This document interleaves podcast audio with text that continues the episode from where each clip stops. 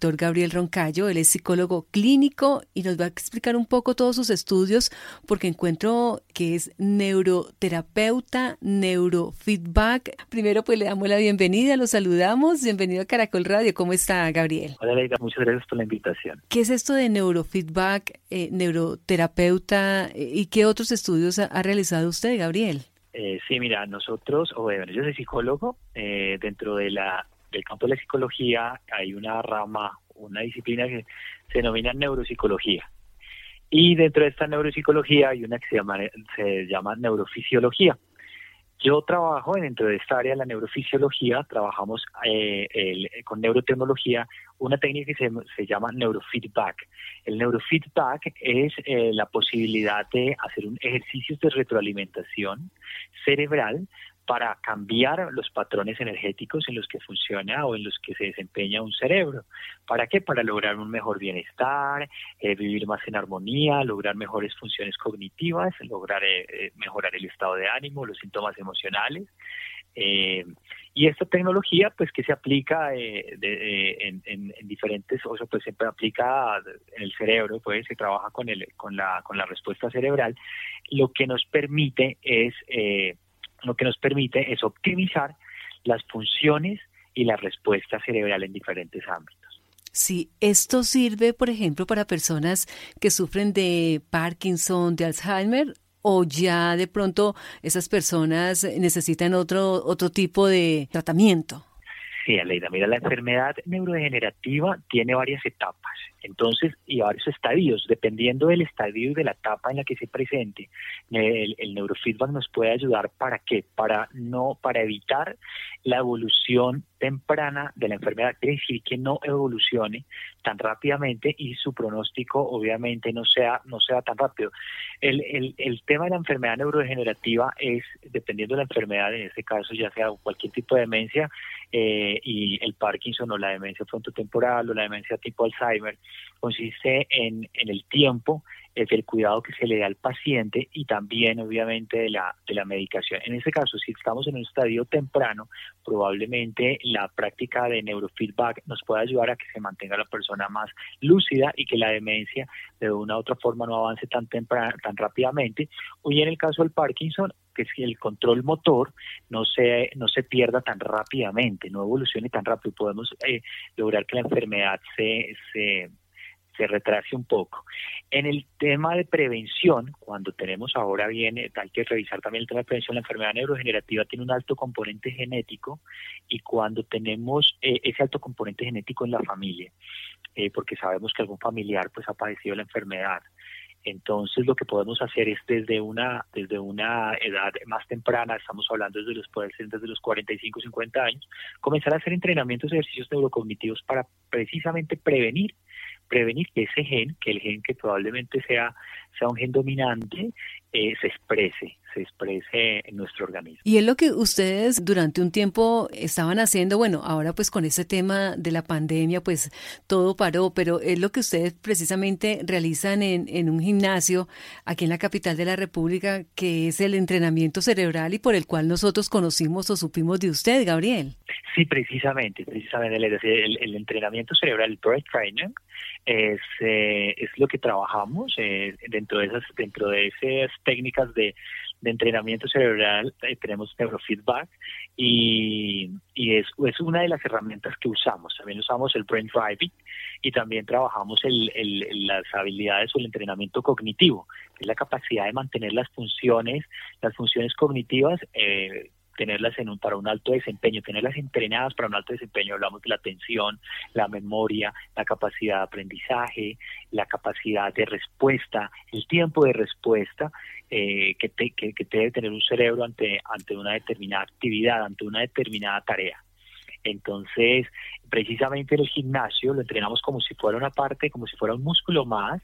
Eh, trabajamos la neuroplasticidad, que es el factor a través del cual los cerebros, a través de la sinapsis, se conectan y generan nuevos aprendizajes, generan nuevas adaptaciones y generan transformaciones transformaciones a nivel de conexión energética que van a, obviamente involucrar todo el aspecto el aspecto de el aspecto de tanto emocional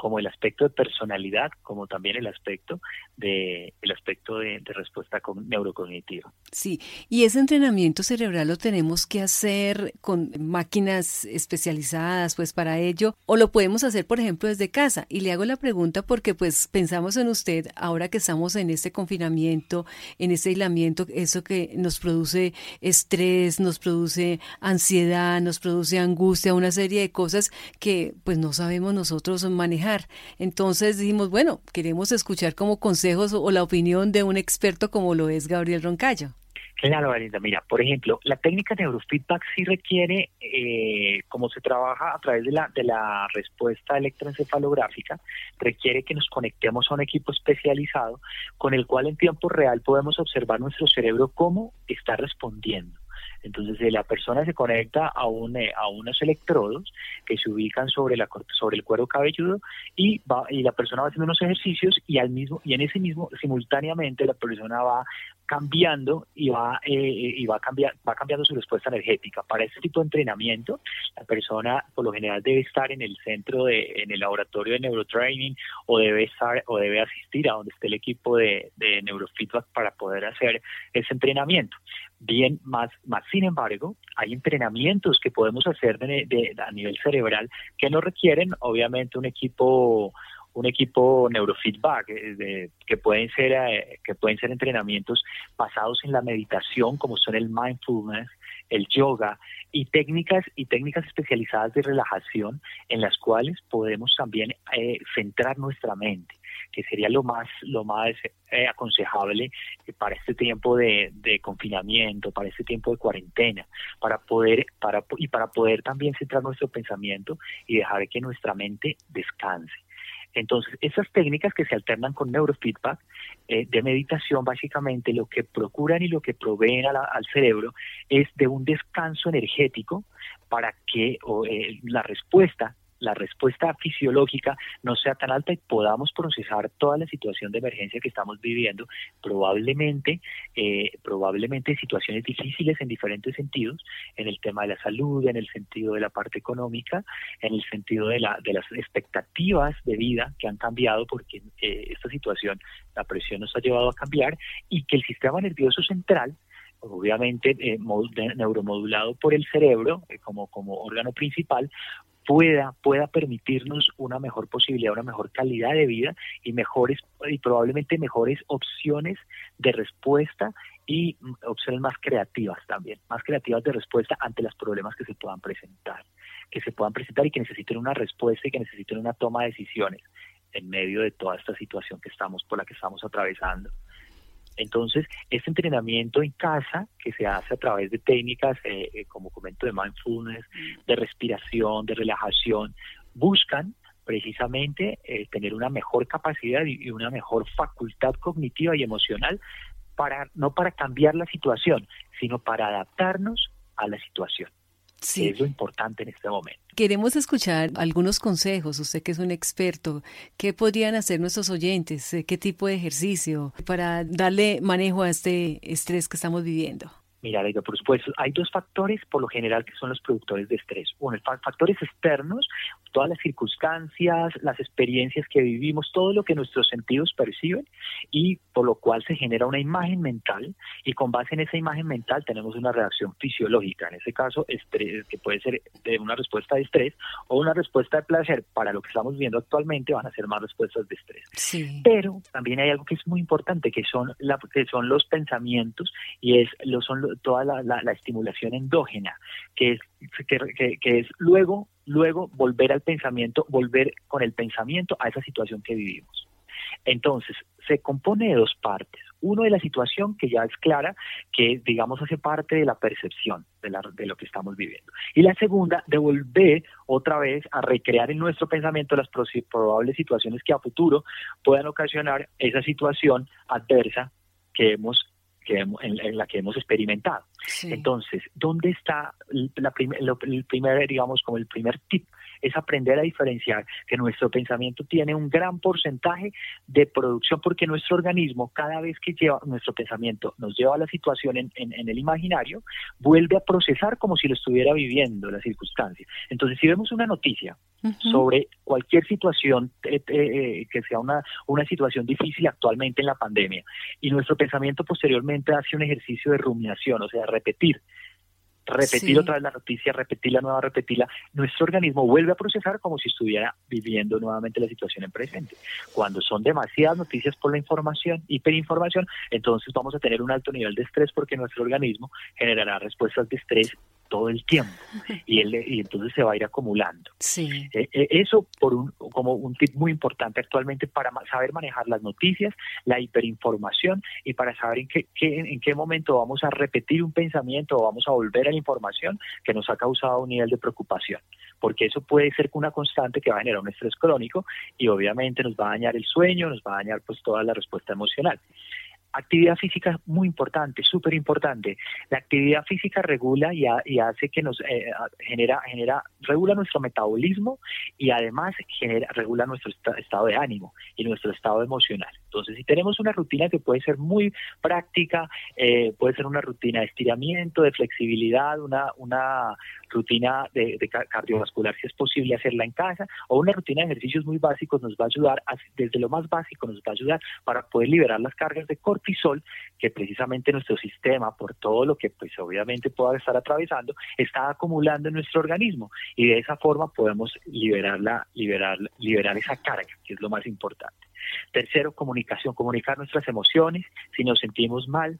si nos sentimos mal hay que comunicarlo, hay que hablarlo, no esperar a colapsar, no esperar a que tengamos una emoción fuerte de llanto, de tristeza, de anedonia, que es ese aburrimiento absoluto, esa capacidad, esa, esa, esa, esa sensación de estar totalmente, totalmente atribulado. Entonces, no dejar acumular las situaciones, sino poderlas comunicar y en caso tal buscar ayuda. Hay estrategias para medir el estrés. Hay aplicaciones hoy en día tecnológicas que podemos buscar en el celular y podemos descargarlas para poder medir nuestra variabilidad de ritmo cardíaco. Y si pensamos que estamos en niveles de estrés muy alto, podemos tener esas aplicaciones para hacer un seguimiento de nuestro corazón y saber en qué momento nuestro organismo está más estresado y comenzar a identificar cuáles pueden ser los motivos que estén generando ese estrés, si es mi pensamiento, pensamientos o pensamientos de rumiación o si es una determinada circunstancia. Debemos evitar en lo posible la ley del consumo de sustancias psicoactivas. Psicoactivas hablamos desde, el, desde la cafeína, obviamente, hasta, hasta sustancias obviamente de, orden, de orden fuertes como los opioides, el cigarrillo, eh, porque estas sustancias nos van, el cigarrillo y alcohol y la cafeína nos van a provocar también situaciones de ansiedad muy fuertes, que si estamos en confinamiento pueden ser también detonantes de, de estrés agudo muy, muy potentes. Estimular los pensamientos positivos es muy importante, volvernos rumiadores de pensamientos positivos eh, yo a veces llamo las mentiritas piadosas, o sea, no importa, no importa, nuestro cerebro se alimenta de todo el contenido mental y toda la información que tiene a su alrededor y a veces, a veces tenemos que aprender a resignificarla y por más que sea adversa la situación, por más que sea adverso, adversa la experiencia, tratar de hallarle el sentido positivo por el cual estamos, estamos experimentando esa determinada circunstancia o situación y generar el aprendizaje adecuado. Bueno, Gabriel, pues nos queda muy claro. Usted pues por estos días no va al gimnasio, pero nos imaginamos que, que también está trabajando virtualmente, o sea, la gente puede llegar a usted de manera virtual. Claro, por supuesto, Aleida. Si estamos haciendo todas nuestras consultas eh, para las personas que estén interesadas, estamos haciendo nuestras consultas de, en, en, telepsicología y en teleorientación, también en asesoría para, para manejo también eh, de, de personas que se han eh, que han tenido pues algún eh, tema de contagio con el, con el tema de la de la, de la infección del virus eh, COVID y se han enfermado de COVID-19 también para saber porque hay muchas personas que necesitan orientación para saber cómo manejan situación de contagios en casa cuando los tienen o cuando están preocupados y no saben cómo recurrir a quién recurrir también con el mayor gusto podríamos podríamos darles asesoría ese direccionamiento. Bueno y entonces cómo lo ubicamos a usted Gabriel Sí, a través de nuestra página, nuestra página www.biensentir.com, están todos nuestros datos eh, y nos pueden, nos pueden ubicar a nuestros psicólogos, a nuestros especialistas, nutricionistas, médicos y podemos darle la asesoría que, que requieran con el mayor gusto. Bueno, pues Gabriel, le agradecemos muchísimo estos minutos a Caracol Radio, psicólogo clínico, neuroterapeuta, neurofeedback, bueno, trabaja en todo lo que tiene que ver entonces con el bienestar y con el entrenamiento cerebral. Gracias por estos minutos a Caracol Radio, Gabriel Roncayo. Alegra, muchas gracias por la invitación.